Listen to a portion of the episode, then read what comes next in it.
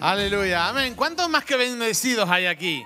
¿Cuántos hijos de Dios? Usted es más que bendecido. ¿eh? Si es hijo de Dios, somos más que bendecidos. Y qué bueno esta mañana poder estar aquí en este lugar, ¿eh? pudiendo eh, compartir justo el grupo alabanza que nos lleva a la presencia de Dios. la verdad que tan agradecido y cómo no escuchar estos principios de finanzas del reino. ¿Eh? principios de finanzas del reino y como no ahora la palabra. ¿eh? Vamos a, a dar gracias, Señor, gracias te damos, porque tú estás aquí en esta mañana, Señor. En esta mañana, Señor, vamos a escuchar tu palabra, esta palabra poderosa que cambia vida, que transforma vida, que entra dentro de nuestro Señor y penetra hasta lo más profundo de nuestro ser, mostrándonos, revelando aquello que está mal y que tenemos que cambiar. Señor, en esta mañana preparamos, Señor, nuestro terreno, nuestra tierra, nuestra mente, nuestro corazón para escuchar tu palabra, esta palabra poderosa en el nombre de Jesús. Amén, amén y amén. Denle un aplauso al Señor y antes de sentarse, antes de sentarse quiero que salude a su hermano y le diga, wow, qué hermoso que estás aquí, qué guapo que estás, qué guapa que estás.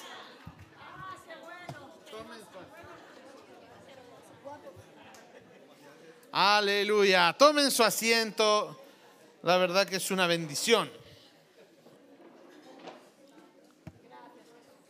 Es una bendición. Joel, ¿y por qué enseñan principios financieros del reino? ¿Eh? Mm, la Biblia nos enseña que raíz de todos los males es el amor al dinero. ¿Eh? Entonces dice que raíz de todos los males, los males, lo, malo, es, raíz, es el amor al, al dinero. Entonces, nosotros le podemos enseñar a pelear y a batallar contra sus problemas, pero usted toda la vida va a estar batallando con estos problemas. Si yo le enseño a ir a la raíz y arrancar la raíz, usted va a terminar con los problemas. ¿Eh? Entonces hay personas que toda la vida están batallando y batallando y, ven la vida como una pelea, una batalla, una lucha que nunca se termina y se piensan que el día que lleguen a la tumba se va a terminar todo. ¿eh? Y se pasan aquí peleando y, no le digo que uno tiene que luchar y batallar, pero si yo voy a la raíz y arranco la raíz, ya no voy a tener que andar buscando eh, lo que no quiero ¿eh? el mal. Entonces la Biblia es muy clara, dice, raíz de todos los males es el amor al dinero. Entonces cuando uno entrega y realmente es generoso con Dios, eh, eh, muestra gratitud, entonces muchos de los problemas se nos van a terminar. dígale a su hermano, ya sabes cuál es la raíz de tus problemas. es el amor al dinero, es verdad el amor. Pero bueno, eh, no es lo que vamos a estar compartiendo hoy. Reciban los saludos de los pastores, como dijo mi esposa. Eh, la verdad que es hermoso. Y quiero que usted prepare su corazón, porque Dios tiene cosas grandes para su vida. ¿eh? Dios tiene cosas poderosas. Él nos ha dejado la fe. La fe es el poder de Dios para creer. Y Joel, ¿y qué creer? ¿Qué? Lo que usted quiere ver. ¿Eh? Lo que usted quiere ver, usted lo tiene que ver por la fe y lo va a obtener. Pero Joel, ¿y si lo que veo no es lo que quiero? No lo acepte. No lo acepte. Puede ser que usted esté en un proceso porque la vida se diseñó para vivirlas en proceso. ¿eh? Todo es un proceso en la vida. y salimos de un proceso y entramos en otro proceso.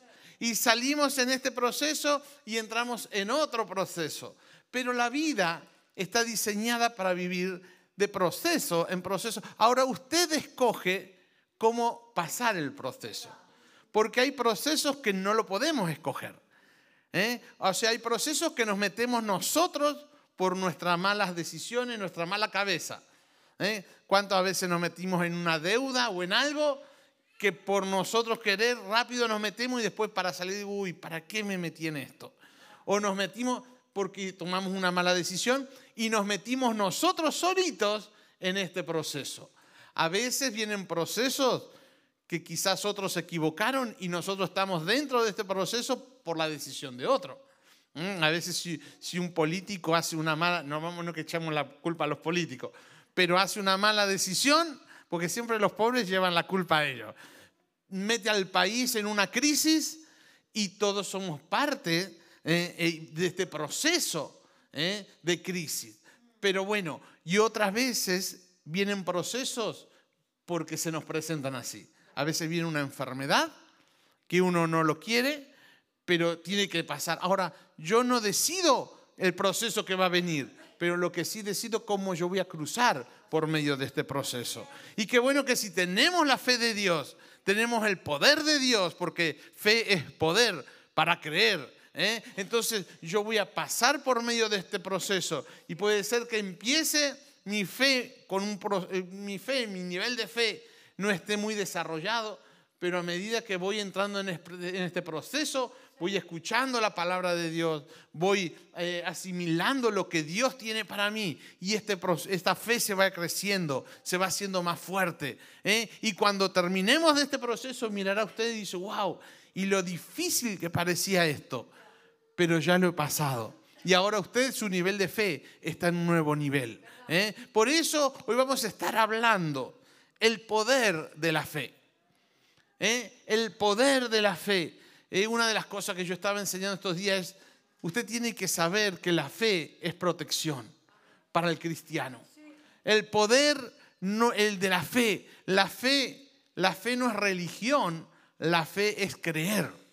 Es creer que Dios está conmigo. En medio de la circunstancia, en medio de la adversidad, en medio de lo bueno, en medio de lo malo, Dios nunca me dejó, nunca me ha abandonado, porque Él lo prometió. Y, y si estoy, como dijimos, viendo lo que no quiero, pues no lo acepte.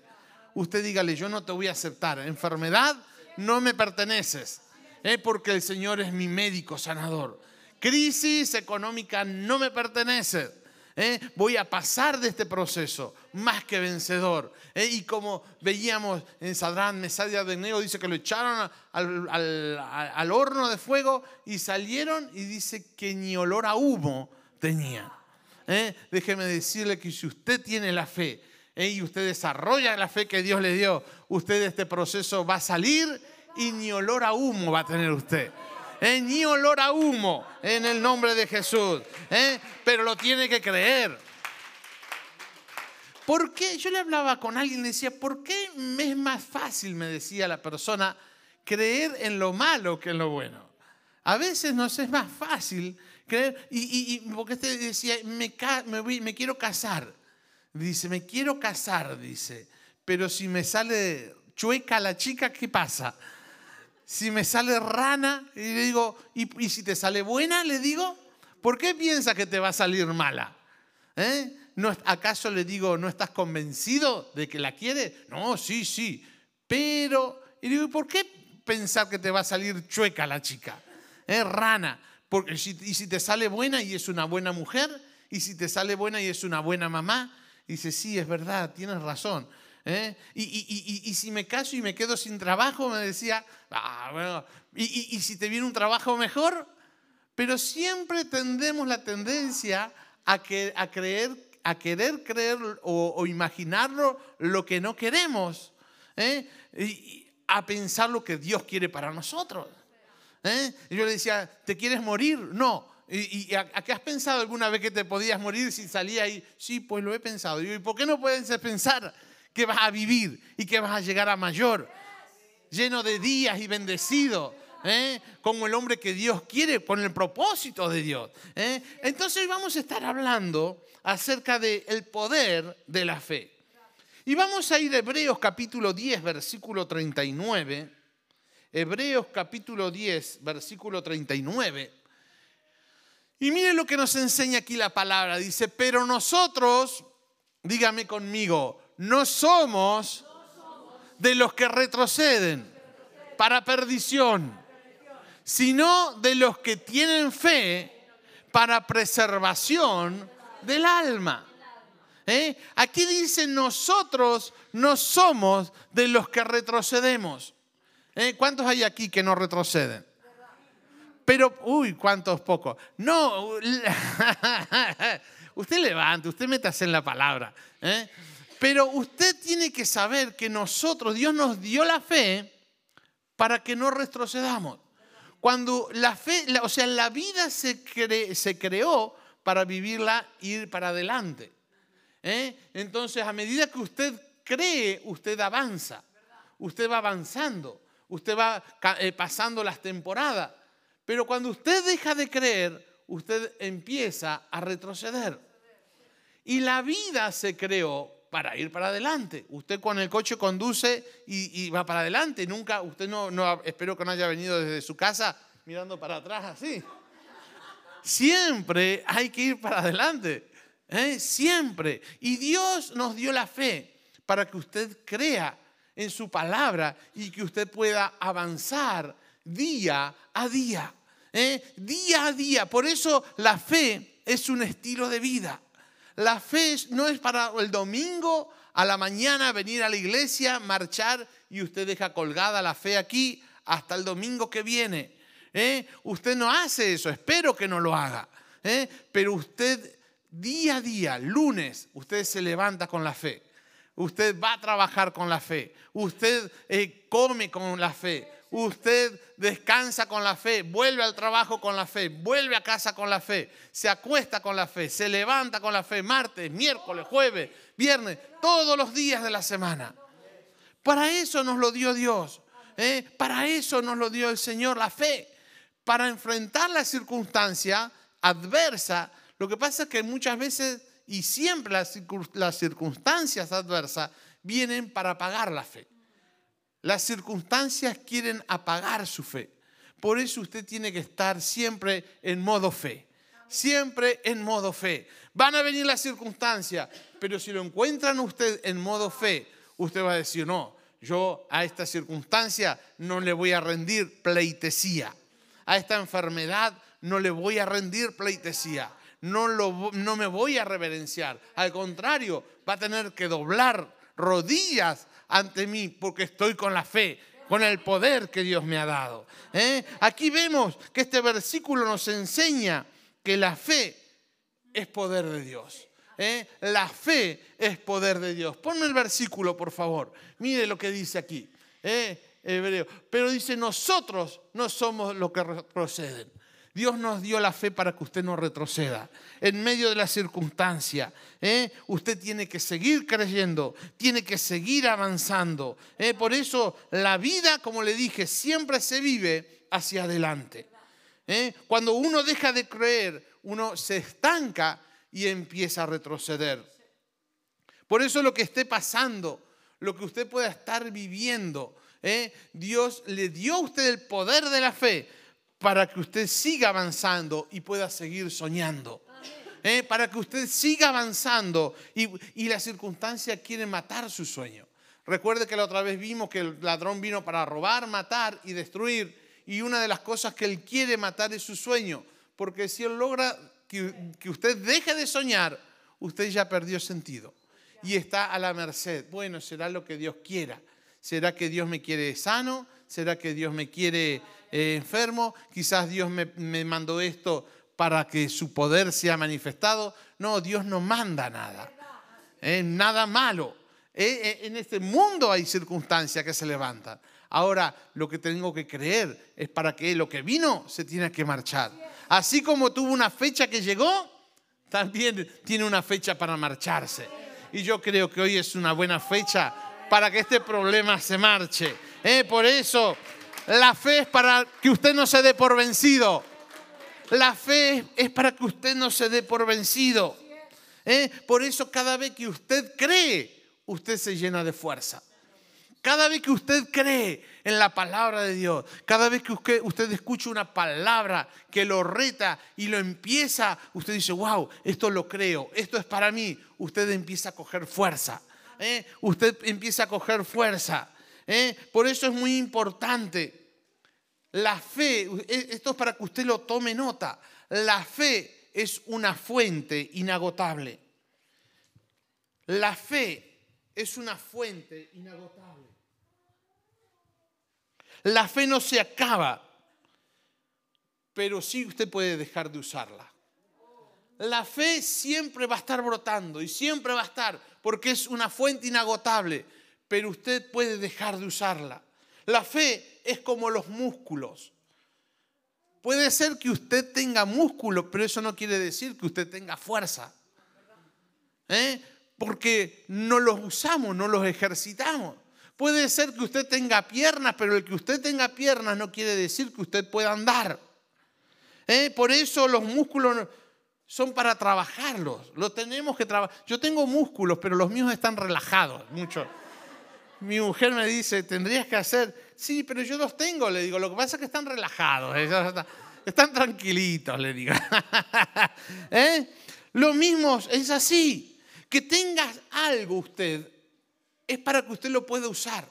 Y Dios le dio la fe para que usted pueda usarla. Eh, no para que la tenga guardada, no para que usted crea de vez en cuando, sino para que usted empiece a creer y empiece a avanzar. No para que usted esté paralizado, sino para que usted, si usted cree en su matrimonio, usted va a empezar a avanzar en su matrimonio. Si usted cree en su salud, usted lo cree y usted va a empezar a avanzar en su salud. Por eso es tan hermoso tener este poder poderoso que Dios nos ha dado, que es el poder de la fe, el poder de creer. Y en esta mañana yo quiero que usted pueda creerle a la palabra de Dios, que lo que Dios dijo, Él lo va a cumplir en el nombre de Jesús. ¿eh? Por eso, mire lo que dice la segunda parte del versículo. La fe es un preservante del alma. ¿eh? La fe dice, sino de los que tienen fe, para preservación del alma. ¿Qué, ¿Para qué sirve un preservante? Un preservante sirve para conservar, para alargar la vida de algo. Sirve para protegernos, para que algo no se caduque, sino que lo preserva. ¿eh? Lo preserva, que no se dañe rápido, que no caduque. ¿eh? Y, y Joel, pero ¿en dónde? Dice, en el alma. Y en el alma están nuestros sentimientos y nuestras emociones. Ahora dice que la fe es para proteger el alma. La fe es para proteger sus sentimientos y sus emociones. Muchas personas, por circunstancia, están en depresión, están con ansiedad, están pasando por un proceso que no quieren porque no supieron proteger sus sentimientos y sus emociones a través de la fe. ¿Eh? Por eso es tan hermoso saber que Dios nos dio la fe, no solamente para que no retrocedamos, sino para que avancemos y para que cuidemos nuestra alma. Dile a su hermano, tenemos que cuidar nuestra alma. La fe es para protegernos de todo aquello que quiere atacar nuestras emociones y sentimientos. ¿Eh? Y es más, el mayor enemigo suyo es usted mismo. No es su suegra. ¿eh? No es que si, no la, si lo conociera. es que no me lo dijo, pero le vi la carita. ¿Eh? Pero su mayor enemigo no es su jefe, no es su encargado, no es su esposo, no es su esposa, no es su familiar. El mayor enemigo suyo es usted mismo. Para los más jóvenes, tu mayor enemigo eres tú mismo. ¿Eh? Porque es en tu mente donde están tus verdaderos conflictos. Es en su mente, en su interior, donde están sus verdaderos conflictos. conflictos en tus emociones y en tus sentimientos. Tu verdadero problema no es externo, tu verdadero problema es interno. ¿Eh? Tu verdadero problema no es lo externo, sino lo que lo externo le hace sentir en su mundo interno, internamente. ¿Eh? Tu verdadero problema no es lo que digan los demás, su verdadero problema es lo que usted piensa en lo que los demás dicen. ¿Se da cuenta? Su verdadero problema no está fuera, su verdadero problema está dentro. Cuando viene una mala noticia, la mala noticia no es el problema, sino cómo usted enfrenta la mala noticia. En otras palabras, el problema no es el problema realmente, sino cómo yo reacciono frente al problema. Porque nuestro verdadero problema y nuestros conflictos están en nuestra mente. ¿Se da cuenta? Entonces, cuanto más fe tengo, más claro voy a tener las ideas. Y puede venir el problema, pero como yo estoy plantado, no me voy a doblar ante este problema. ¿eh? El problema no es tener no tener dinero para comprar algo. El problema no es no tener el dinero para pasar la fiesta. El otro día hablaba con alguien y me decía, ahora que me estaba recuperando de la cuesta de enero, ya viene diciembre. me dice, ahora que me pasé todo el año para recuperarme de la cuesta de enero pasado, ahora ya viene diciembre, la fiesta, dice. ¿Eh? Y, pero ahora yo le digo, el problema no es no tener el dinero para pasar la fiesta, porque nos arreglamos con lo que sea. Ahora el problema es lo que tú piensas o cómo reaccionas cuando no tienes el dinero para comprar lo que tienes que comprar. ¿Eh? ¿Cómo te sientes? ¿Cómo se siente usted cuando ve que no tiene el dinero? Ese es el verdadero problema. por eso la fe dice que nos protege de nosotros mismos. ¿eh? de nuestro mundo interior. Por eso, cuando usted deja de creer, usted deja de cuidar su alma. Usted deja de proteger su alma. ¿Eh? Por eso, si el desarrollo de su fe es pequeña, será muy poco lo que usted pueda protegerse. ¿eh? Y hoy yo traje un ejemplo, cariño, tú me vas a ayudar. Dame el, de adentro, el este sí. Si el desarrollo Ah, creo que se enganchó ahí. Yo tengo una buena cola. ¿Vio los magos que esto que tienen la colaboradora? ¿Es eso? Es mi mujer, espero que... ¿Eh? Mire, yo este traje paragüita de mi hija. Puede ser que usted, sí, sí, puede ser que usted en esta mañana usted haya entrado con la fe así. ¿Eh? Pero si usted empieza a escuchar la palabra, puede ser que a medida que vamos escuchando la palabra, su fe llegue a este nivel. Ahora, si usted, el desarrollo de su fe es de este tamaño, será muy poco lo que usted se pueda proteger. ¿Se da cuenta? Eh, si yo desarrollo mi fe con este, de este tamaño, será muy poco, si yo salgo afuera y está lloviendo, eh, será muy poco lo que yo me pueda proteger. ¿Eh? Ahora, si el desarrollo de mi fe es de este tamaño, será un poquito más que me pueda proteger. ¿Eh? ¿Por qué? Porque estoy más cubierto. Ahora, si el desarrollo de mi fe es de este tamaño, ¿se da cuenta? ponte con aquí, que saca, ¿eh? será mucho más de lo que yo me pueda proteger. ¿Eh? ¿Se da cuenta? Ahora, el, problema, sí, déjalo aquí. El problema es que si yo empiezo, entro al problema con este nivel de fe, ¿eh? y yo digo, ah, este problema me lo voy a comer, no me va a derribar, eh, soy un león, y por lo que estoy viviendo, por la circunstancia que estoy atravesando, ¿eh? veo que está complicado y paso de este nivel a retroceder, porque no somos de lo que retrocedemos, pero cuando yo dejo mi fe y me pongo en esto, ¿se da cuenta? Estoy descuidando mi interior, mis sentimientos y mis emociones. Entonces ahí cuando viene el enemigo y dice, ah, ¿ves que la palabra no es verdad? ¿Ves que lo que te enseñan no es real? ¿Eh? Pero qué bueno que cuando yo, ¿eh? por eso le digo y le animo a que cada temporada, cada día, usted pueda ejercitar el nivel de fe, sacarle fuerza, sacar fuerza. Y, eh, quizás pudo entrar con una fe pequeñita en esta mañana, pero usted dice, ah, Señor, yo te creo y yo no voy a salir con este nivel de fe. Yo voy a salir con este nivel de fe, con el otro, con el próximo, ¿eh? con este nivel de fe. Pero esto depende de usted de creer.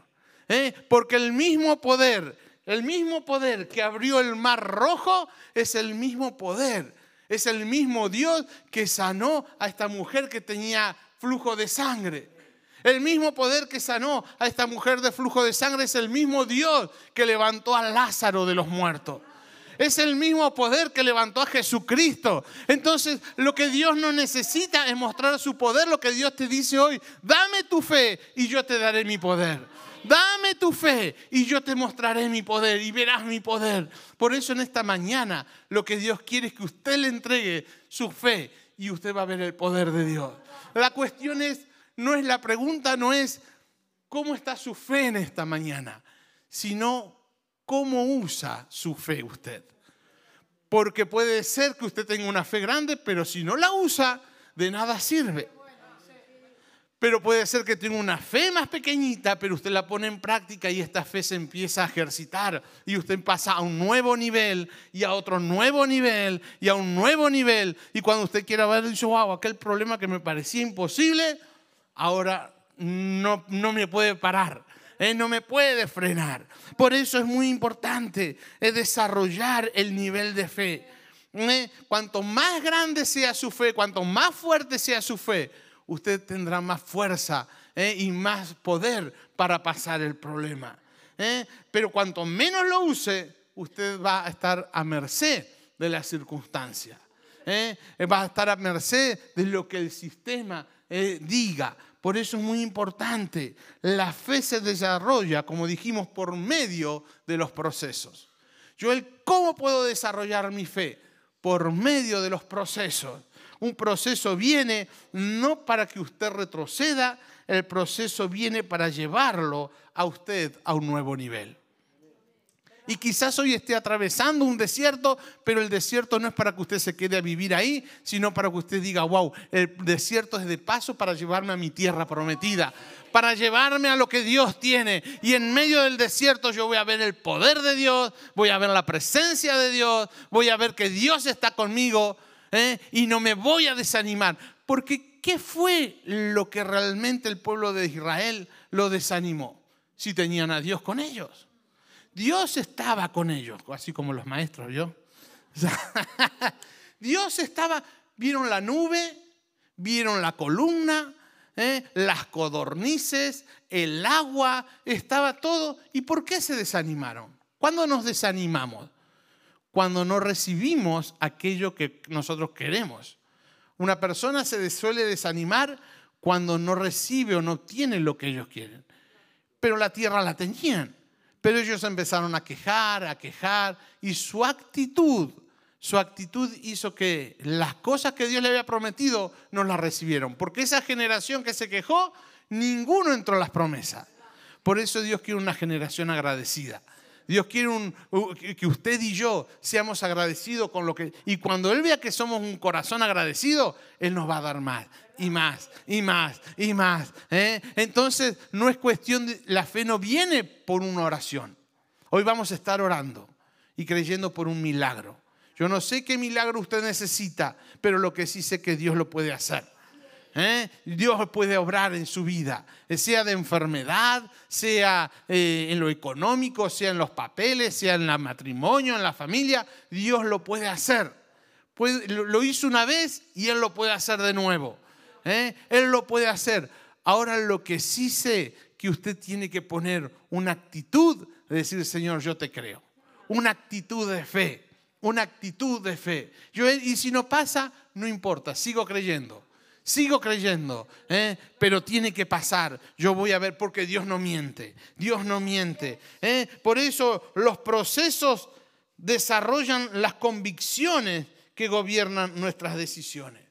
Usted tiene que saber que los procesos desarrollan las convicciones de nuestras decisiones. Nunca tome una decisión sin estar convencido.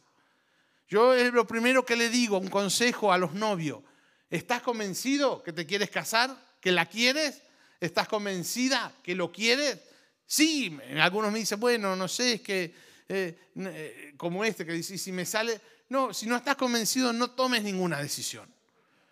Porque las peores decisiones se toman cuando no estamos convencidos. No existen buenas decisiones sin buenas convicciones.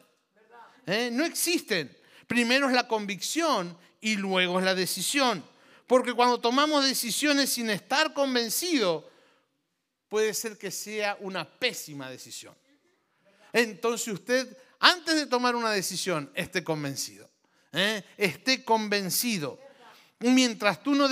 una de las cosas también, que mientras usted no decida nada, no va a pasar nada. Ahora, el tiempo va a correr. Hay alguno, conozco gente que me dice, yo tengo 40, 45 años y estoy esperando para casarme. Eh, ¿Y, tienes prisa? No, no sé, me dice.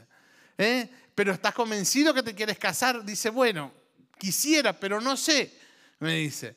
Pero entonces no te cases, le digo. Ahora que sepas que mientras el tiempo va, va pasando, y, a medida que el tiempo va pasando, eh, las personas van cambiando. ¿eh? No es lo mismo conocer a una chica de 25 años que conocer ya a una señorita madura de 45 años. Ya sus decisiones son otras y son más, más mm, determinantes, igual que nosotros. Nosotros nos acostumbramos a todo. Nosotros, con tal de que nos calienten las patas, y que nos pongan un plato de comida. No, pero, pero es así, no es lo mismo. Mi carácter, mi forma de ver las cosas no es lo mismo cuando yo tenía 20 años que ahora que tengo 48 años.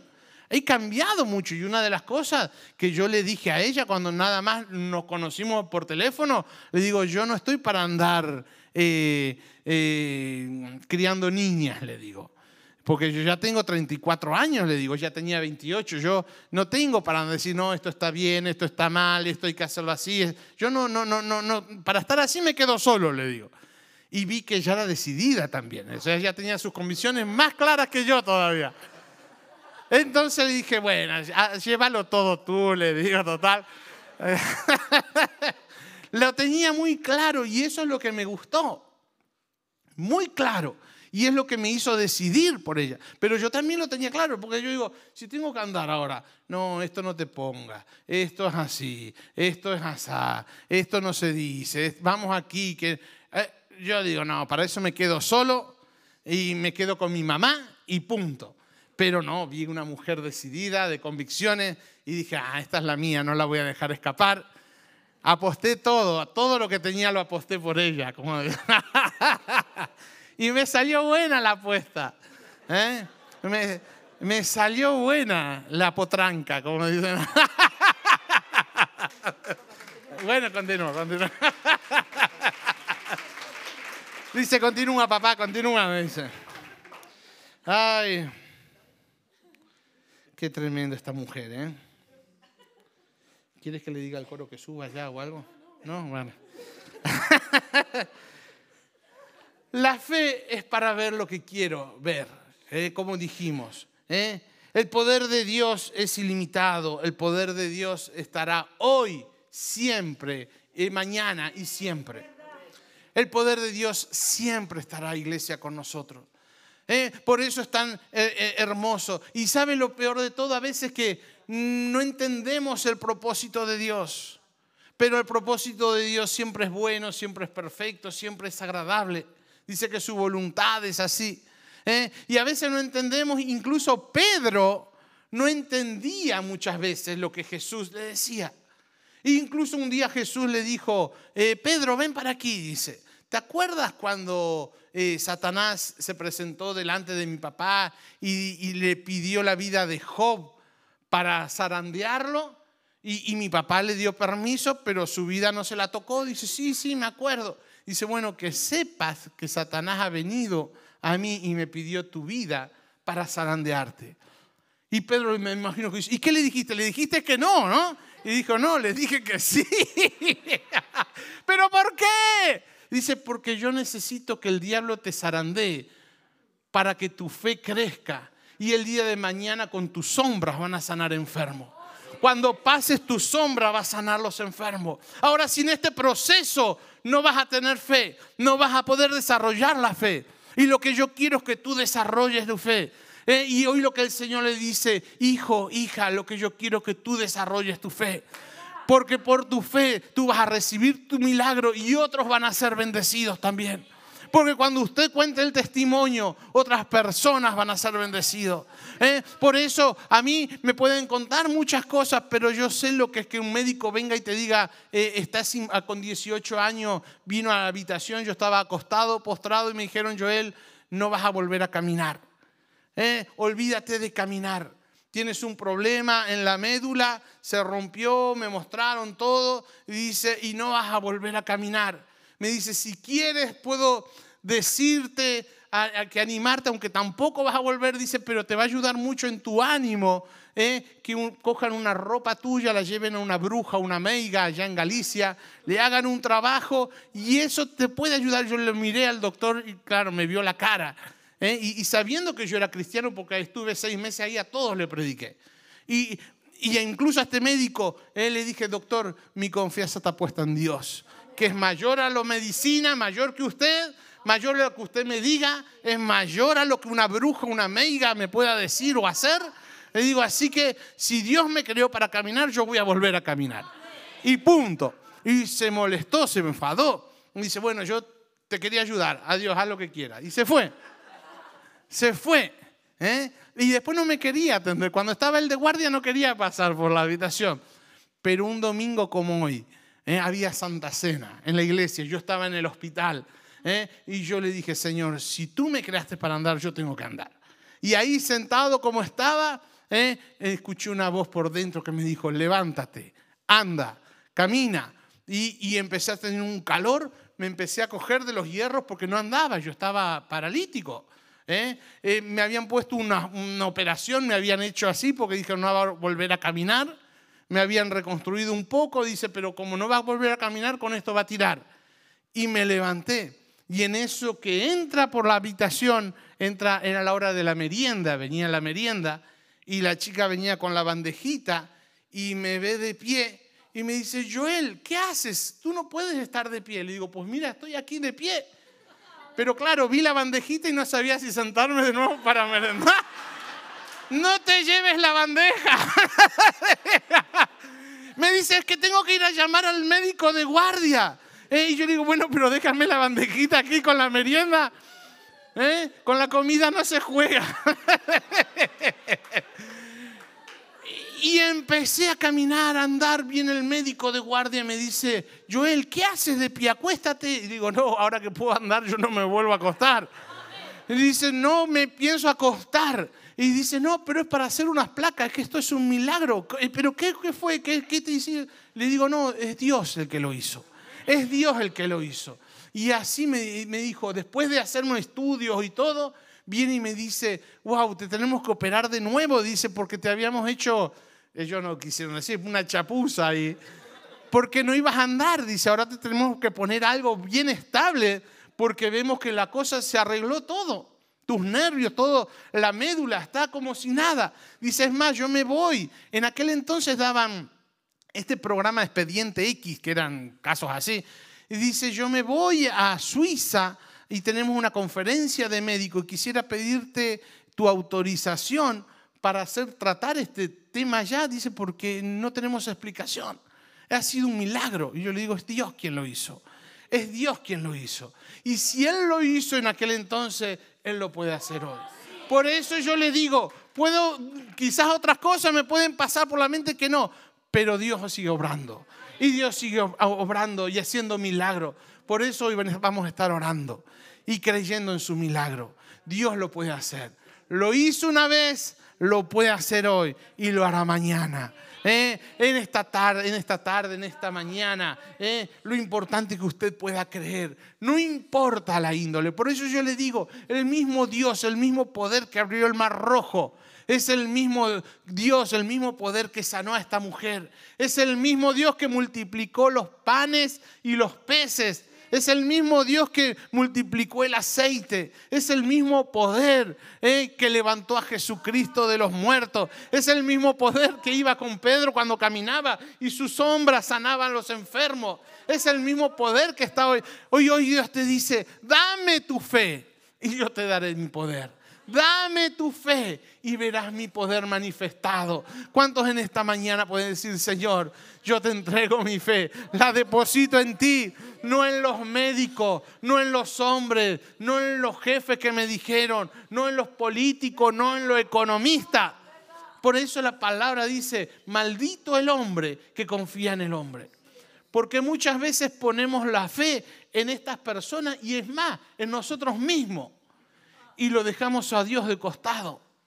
Pero en esta noche, Dios te, en esta mañana, Dios te dice, dame tu fe y yo te daré mi poder. Dame tu fe y yo te daré mi poder. Vamos a ponernos de pie en esta noche. Y mientras el grupo pasa, en esta mañana, perdón, tengo la hora cambiada a mí.